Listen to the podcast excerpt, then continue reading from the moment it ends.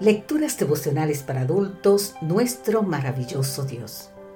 Cortesía del Departamento de Comunicaciones de la Iglesia Dentista del Séptimo Día Gascoy en Santo Domingo, capital de la República Dominicana. En la voz de Sarat Arias. Hoy, 4 de febrero, todo es para bien.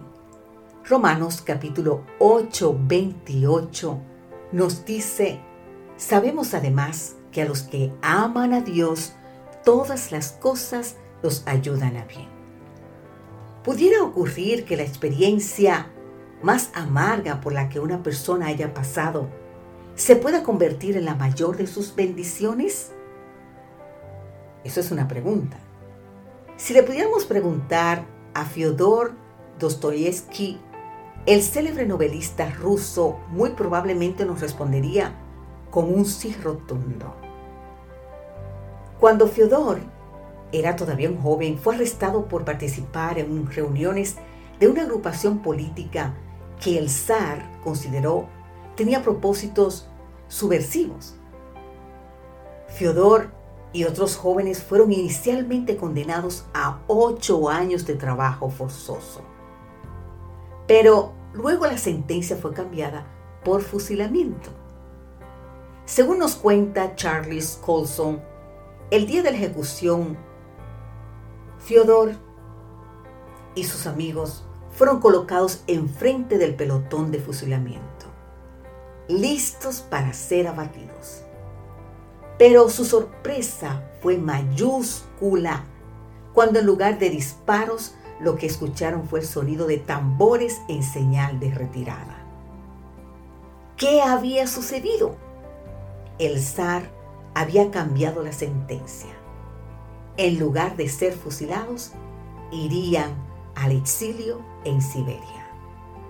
Dice el relato que desde un principio la intención del zar no era fusilarlos, sino hacerlos escarmentar.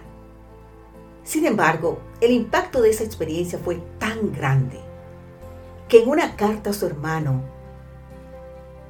él le dijo, He renacido para una nueva vida, hermano. Juro que nunca perderé la esperanza y que mantendré mi alma y mi corazón puros. Lo que Fiodor nunca imaginó fue que en Siberia le esperaba una experiencia aún más significativa, una que lo impactaría por el resto de su vida.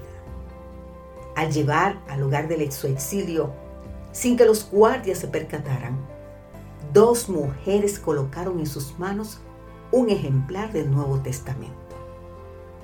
Según contó su hija Aimé, el gran escritor encontró en la palabra de Dios la paz y el consuelo que su corazón tanto anhelaba.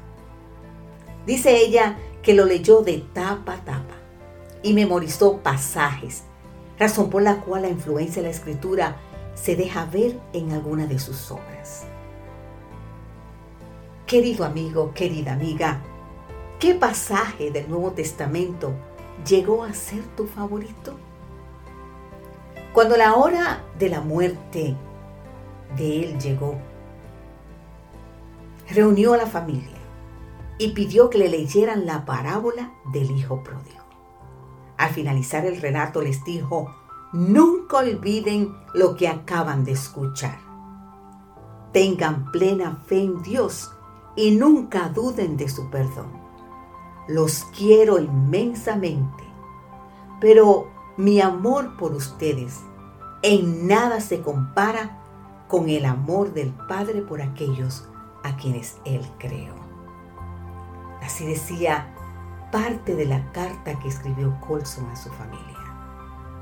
Querido amigo, querida amiga, invoquemos al Señor y digamos, aunque ahora yo no lo entienda, Señor, ayúdame a creer que lo que tú permitas que me suceda siempre será para mi bien.